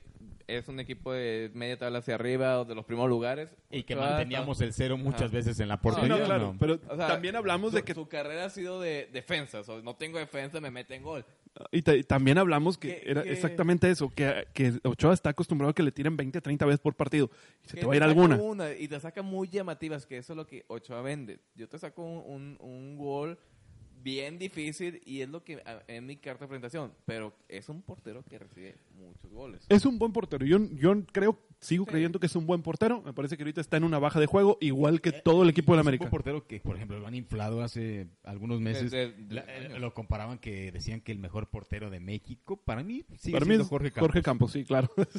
por mucho O sea, el mejor. eh, eh, yo nunca he visto a Ochoa que lo pongan como el portero número dos Y si- o y tres si- que y llegó a ser no, Campos ¿quién- en el quién- mundo. ¿Quién ha ganado No, no. algo importante en cuanto a porteros? El único que ha ganado algo importante, Jorge Campos, Jorge en Campos. la Confederaciones. en el Confederaciones, 98, exactamente. Y este, Corona, Chuy Corona en el... El Mundial. El el mu- en el- Mundial. En los Olímpicos, Juegos Olímpicos. Ahora, bueno, y bueno, Jorge Campos aparte es la única persona en la historia que ha jugado de portero y delantero. que, no, no, no, que ha, ju- que ha jugado con la selección de Brasil y ha anotado gol con la selección de Brasil Sí. siendo no brasileño. o sea, es el Ay, único, la única persona, ya no digo por es una celebridad, persona. aparte Es un te da-. Sí, sí, no, sí. y te das cuenta del reconocimiento que tiene cuando te- tú ves un evento de élite y que es invitado a estar con figuras de primer nivel, que convive con... Es más, con el- el- eh, estuvo sentado con Vladimir Putin en su Exactamente. mesa. Es, eso justamente.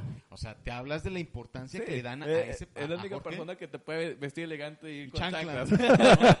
Pero, eh, creo que es una moda, ¿eh? Es una Sí, moda sí. ya lo que ha implantado él. Sí, sí, Sí, no, y, criticarán y demás. pues, más. y lo, O sea, lo el- que... el, el- el nivel que a, a lo que voy es para llegar a hacer eso que no se ve bien tuvo que ser un buen jugador un jugador importante a nivel a nivel nivel selección y a nivel eh, eh, equipos mexicanos fue un buen muy, muy buen portero fue de, obviamente de un enorme nivel, el mejor portero mí, mexicano sí, de la sí, historia. y a portero. pesar de Sí, su sí. estatura no sido un Sí, claro, ¿no? El- y crea una eh, un estilo de porteros después a nivel mundial. El portero que, que puede salir, que, que te puede Es jugar bien el área, que, te, fue por que te fintea.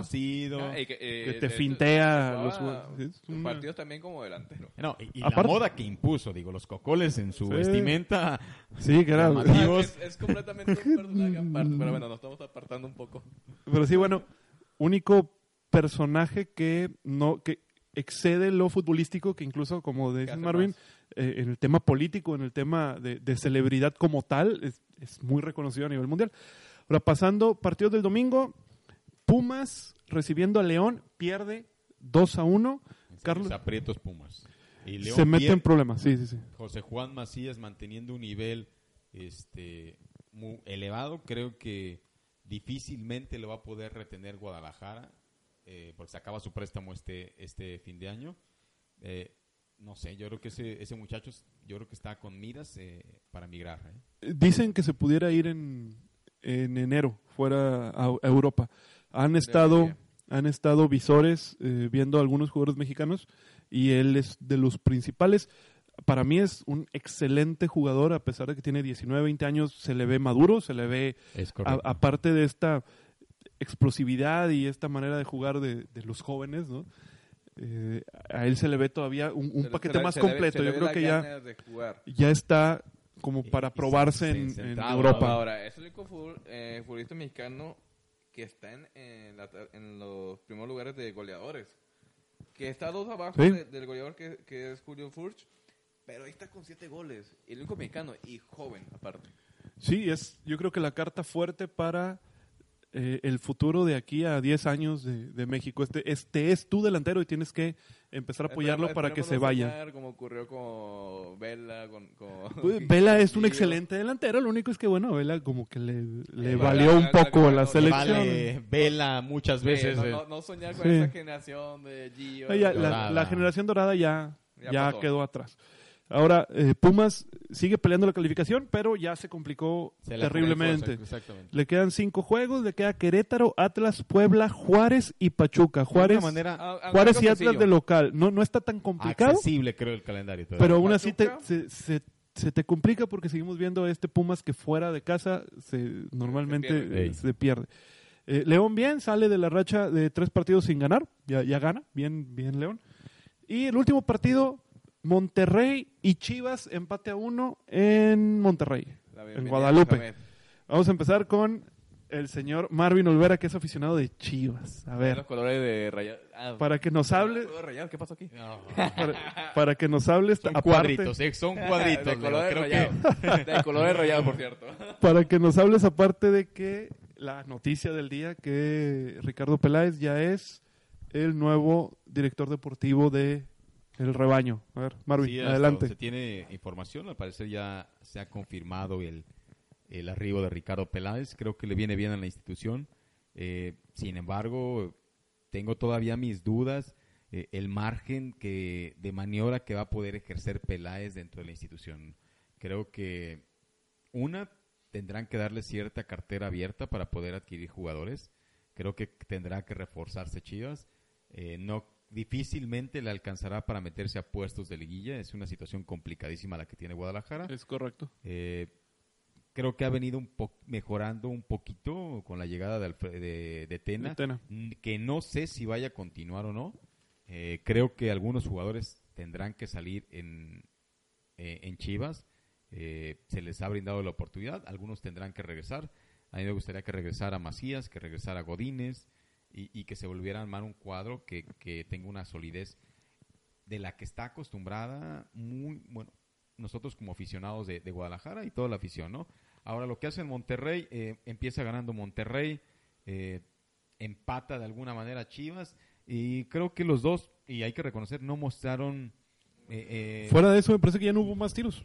ya, de- de- ya no hubo más tiros y como- que no sé si hu- se conformaron o, o- o el nivel de juego todavía no lo tiene ni Monterrey.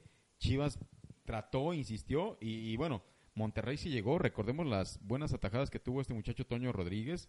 Creo que pudo haber ganado incluso Monterrey, reconocerlo con las atajadas que tuvo. Eh, Monterrey que viene de cambiar técnico y se asume a lo mejor que al principio puede haber un... Que todavía no- dos semanas de preparación. Y sí, y bueno, cambió mucho la alineación de Monterrey. Sí, sí, sí. Yo creo que no sé si en Monterrey, y ustedes van- podrían saber más de, los equipos del, del norte, si el, vestidor de Monterrey está roto y, y hay jugadores que tendrían que salir de Monterrey. Se ha hablado mucho de eso. Se ha hablado que no tanto que estuviera roto, sí había una falta de comunicación con Alonso Jiménez antes. Alonso Jiménez. Con Diego perdóname, Alonso. Diego Alonso, perdóname. Tal cual roto, hay jugadores que están de más ya en Monterrey. Sí, hay, o sabemos que, por ejemplo, Avilés Hurtado va a salir del, del equipo, aunque se lesiona y ahora se puede hacer una complicación el poder venderlo. Se habla que Dorlan Pavón también va a salir, incluso que Johnny podía salir, y se hablaba de algunos otros jugadores. Ahora con la llegada de Mohamed, sí recordamos Mohamed trajo a varios de estos futbolistas al equipo, entonces pudiera haber cambios. Con Diego Alonso sí un- había un vestidor obviamente ya roto y se esperaba que hubiera eh, cambio masivo en, en el equipo al final del torneo, pero al no concluir y llegar ahora Mohamed, pudiera haber algunas otras cosas. Lo que sí está, digamos que más sobre la mesa es que Avilés Hurtado ya no lo quiere el, eh, el club, que Dorlan Pavón parece que también lo van a, negociar. En el caso, por ejemplo, de eh, Carlito Rodríguez, es uno de los jugadores que pudiera salir a, a Europa en, en enero. Habrá que esperar. Había algunos equipos en Inglaterra, me parece, y un equipo en, España que pudiera estar interesado. Habría que esperar. En el caso de Chivas, es muy bueno, a mi parecer, que llegue Ricardo Peláez. Según se dice o lo que he leído, pero Leo, le van a soltar 50 millones de dólares para refuerzos la siguiente campaña, eh, digamos, para, para gastar en lo que quede de, de diciembre y enero. Lo que, nos- lo que nos traiga Santa Claus, ¿no? Exactamente. Y, Ten, cómprate lo que tú quieras.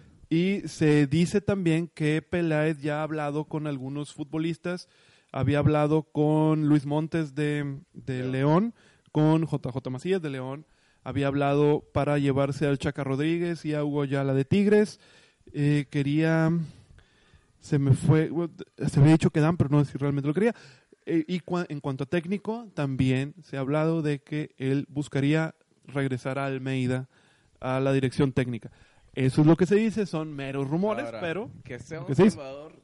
Están viendo a Ricardo Peláez como un salvador para Chivas porque está en pelea de, de descenso. No lo veo tal cual. En el caso cuando estuvo en la directiva de América, hizo, la América, eh, hizo que la América jugara muy bien, que ganara inclusive dos campeonatos, si no mal recuerdo. ¿Mm? Con Cruz Azul no hizo que ganara campeonatos al principio. Sí, sí, sí, uno, el de Copa. Ah, el de Copa. El de Copa. Ah, que, que- no, la final de Cruz Azul quiere ganar de Liga. Es Ah, obvio, ese- es obvio. Quiero nada más en lo que decías anteriormente. Él no hace que juegue muy bien No, el no, equipo. no, sí, pero... ah, Ayuda a la él- él- Él, construcción. cuando llega a un equipo es, yo quiero tener poder, que por eso salió de, de Cruz Azul, porque le quitaron ese poder. Y, o sea, es que pues, si no más el poder de administrar el equipo, de que la dirección y saber a qué director técnico voy a traer y a qué jugadores vamos a traer, mejor que estoy haciendo aquí. Y es lo que está haciendo con Chivas.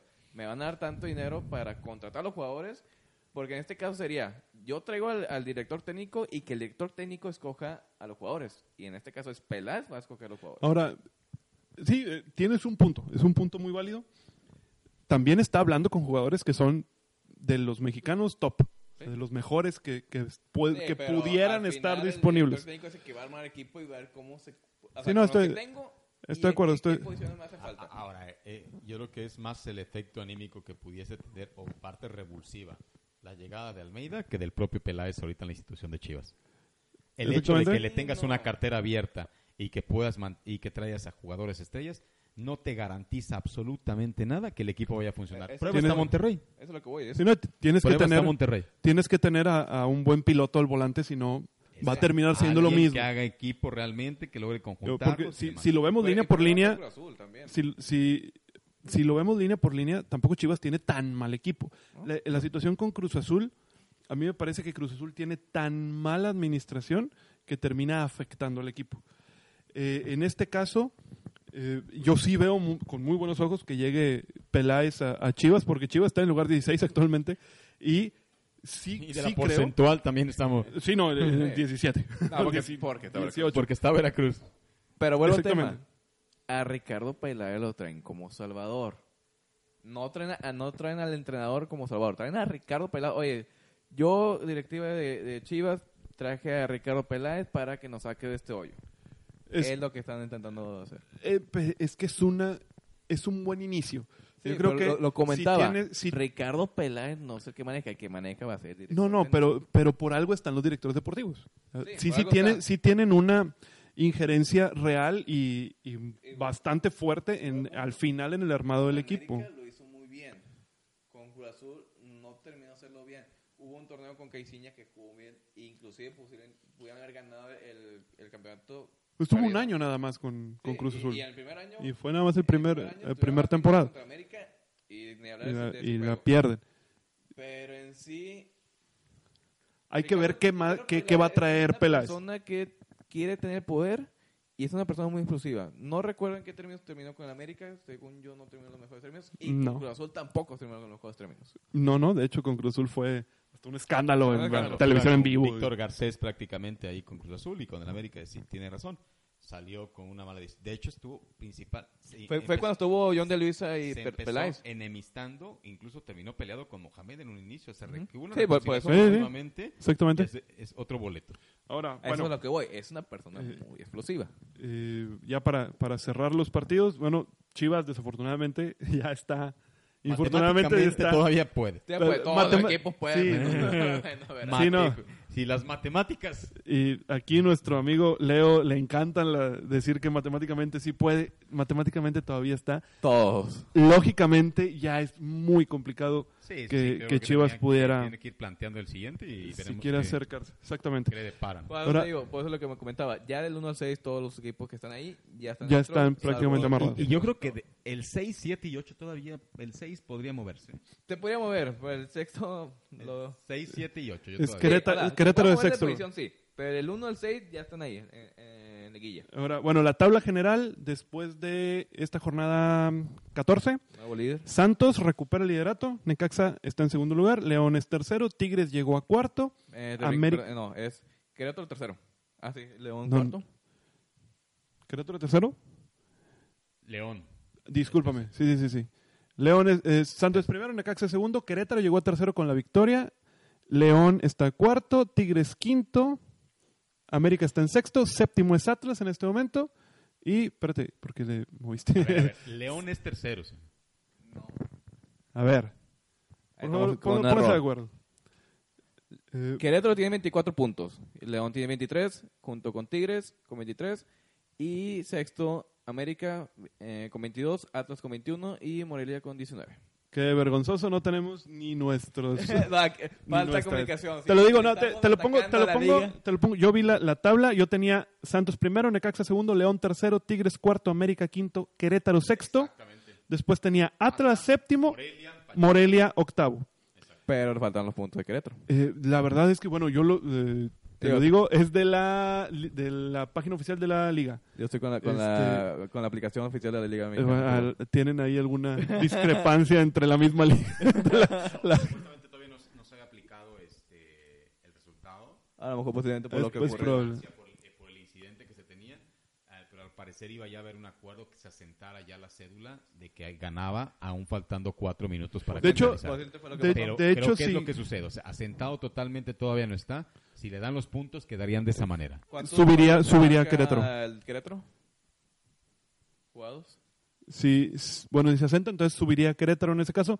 Hasta donde yo tengo entendido, Sí, porque ya en la aplicación ya te marca como 13. Entonces ya Ok. dieron el fallo. Ya Ya dieron, dieron el el fallo, fallo. yo creo. Ok, entonces sería, a ver Leo, dinos la tabla Eh, hasta el 8. Primero Necaxa, segundo, digo, primero Santos, segundo Necaxa, tercero Querétaro, cuarto León, quinto Tigres, sexto América, séptimo Atlas y por último en octavo Morelia. Morelia. Bueno, quedarían así. Sí, realmente la, la regla dice que si se, si se cancela o suspende un partido en el minuto 85, se queda el, el marcador como había hasta ese momento. Faltaba un minuto, por eso era la discusión. Y- Era 84, por ahí sí, cuando se ahí. canceló. Entonces, bueno, Más que nada por se, eso. se da. Y, Y- y- y haciendo alusión a lo que decían de que el sexto no se puede mover, yo creo que el sexto todavía se puede mover. Sí, o sea, puede llegar a Seis, octavo, siete y pero ocho. que- Pero que, pierda zona de liguilla, para mí no. O sea, sí. Sí, yo creo que lo- los volátiles ahí son Atlas y Morelia, para mí también.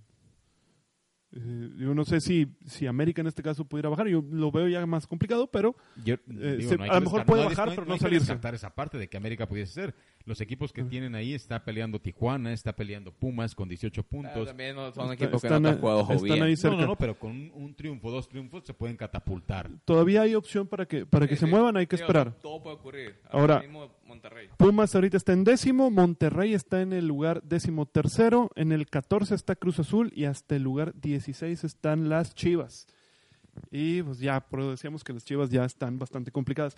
Vamos a la última parte, y este es, este es el, el programa más largo que hemos tenido hasta ahora. Pero bueno, había, es que había temas. Y vamos a dar nuestros pronósticos para la jornada 15. El equipo que descansa esta jornada 15 es Rayados de Monterrey. Y empezamos con los partidos del viernes. Morelia en casa recibe a Santos. Empiezo con Leo. ¿Quién crees que gana, Leo? Voy con empate. Empate. Marvin. Eh, yo creo que empate también. Los dos vienen mostrando un buen nivel de juego. Empate.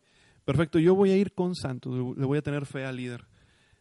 El siguiente partido, Atlas en casa contra Necaxa. Empiezo ahora con Marvin. Yo creo que va a ganar Atlas. Atlas, mira. Se arriesga. Casi nadie le va al Atlas aquí. Voy con Necaxa. Necaxa. Yo también voy a ir con Necaxa. Ahora Tijuana-Veracruz. El partido 41 de Veracruz sin ganar se da. Inicia tú. No, yo voy Tijuana. Yo, yo creo que, Sí, yo sí, creo sí, va que ser- no, ser no va a ganar nada. Yo diría, lo pondría a ver si se juega. Ta- También como una También. posibilidad. Está muy complicado saber con quién voy. Por Voy con Tijuana. eh, sobre todo por lo que hemos comentado de todo lo que está pasando con Veracruz. Inclusive Señor- lo que dice, si es que si juega. se juega, voy con Tijuana. Con Tijuana, No, sí, sí. En- entre, entre paréntesis, no se juega. Sí, no, Difícilmente Veracruz va a ganar algún partido en lo que le resta. Y ¿Partidos del sábado? Aparte. Partidos del sábado, Querétaro en, ca- Querétaro en casa contra Pumas. Leo. Voy Querétaro. Querétaro. Marvin, Creo que Pumas le puede dar la sorpresa y le sienta muy bien la corregidora. vas, vas por la sorpresa. Yo voy con Querétaro. Creo que, que puede ganar. América Puebla en el Azteca. Leo. América. Debería ser sencillo. América. América. América dijiste también, ¿verdad, Marvin? Sí. Eh, sí. No queriendo lo dice. Sí, no, yo también creo que la América va a ganar. León en casa contra un debilitado Atlético San Luis. Marvin. El León, definitivamente, yo creo que va a ganar fácilmente. León. Voy con León. Leo, Leo va con León. Sí, pues sí, también voy con León. No hay ninguna ninguna sorpresa aquí. Eh, Tigres en casa contra Cruz Azul. Leo. Voy Tigres. Tigres. Marvin. Eh, yo creo que voy un empate. Creo que empate. Eh, normalmente se le complica a Tigres los partidos con Cruz Azul, aún así creo que pudiera ganar por un gol. Y partidos del domingo son dos, Toluca, Pachuca en Toluca. Marvin, Toluca. Toluca, mira, Voy con Pachuca. Pachuca. Yo voy a ir con un empate. Ahora el último partido, Juárez en casa contra Chivas. Leo, Voy con el empate. empate. Marvin, Creo que va a ganar Chivas. va a ganar Chivas. ¿no? Se tenía- tenía que- No, digo, creo que va a ganar, digo. Eh, espero que haga muy bien las cosas. Se- le sienta bien cuando sale, por ejemplo, al, a- al norte. El norte le sienta muy bien a Chivas. Yo he estado entre si, si el empate o Chivas, el empate, digo, el empate o Juárez, el empate o Juárez, voy a ir con, voy a ir con el empate. Yo creo que eh, pudiera empatar Muy bien. eh, las, las chivitas. Bueno, cerramos. se me pasó poner cómo veníamos en las en los puntos, pero veníamos mal. Entonces no te preocupes tanto. Pero la siguiente te digo cómo, eh, cómo quedamos. Quedamos cuatro, eh, si me acuerdo, te- hiciste tres aciertos y hice cuatro. Seguimos, el Ay, fútbol mexicano nos, nos seguimos dando ba- nos- bastante sorpresa.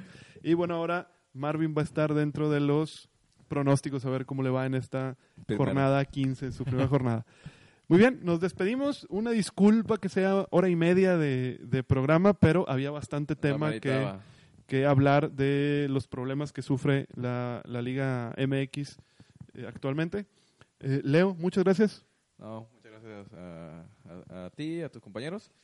Y aquí nos vemos la siguiente semana. Nos vemos el siguiente, el siguiente lunes.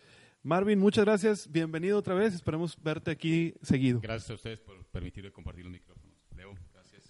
No, no te preocupes, sí, nos vemos mañana como quiera para kickoff. Marvin, No se lo pierdan. no se lo pierdan mañana. No se lo pierdan. Mañana en vivo y se sube a Spotify el miércoles. Miércoles. Igual nosotros estuvimos en vivo, digo, se va a subir el día de mañana. Muchas gracias a los que nos siguieron por Instagram el tiempo que estuvimos funcionando, porque al parecer ahora fue bastante corto. Y re- les recuerdo las redes sociales, SMP desde la banca en Instagram y en Facebook. En Spotify, ya saben, nos pueden, bus- nos pueden buscar como eh, desde la banca o revisando el bar directamente. Eh, para, eh, si nos buscan como desde la banca, pueden eh, ver nuestros dos programas, que aparte de revisando el bar, es Kickoff de la NFL y vienen más sorpresas también. Estamos en Apple Podcast por si alguno lo usa. también estamos por ahí. Eh, bueno, muchas gracias y hasta luego. Muy buenas noches. Buenas noches, buenas noches.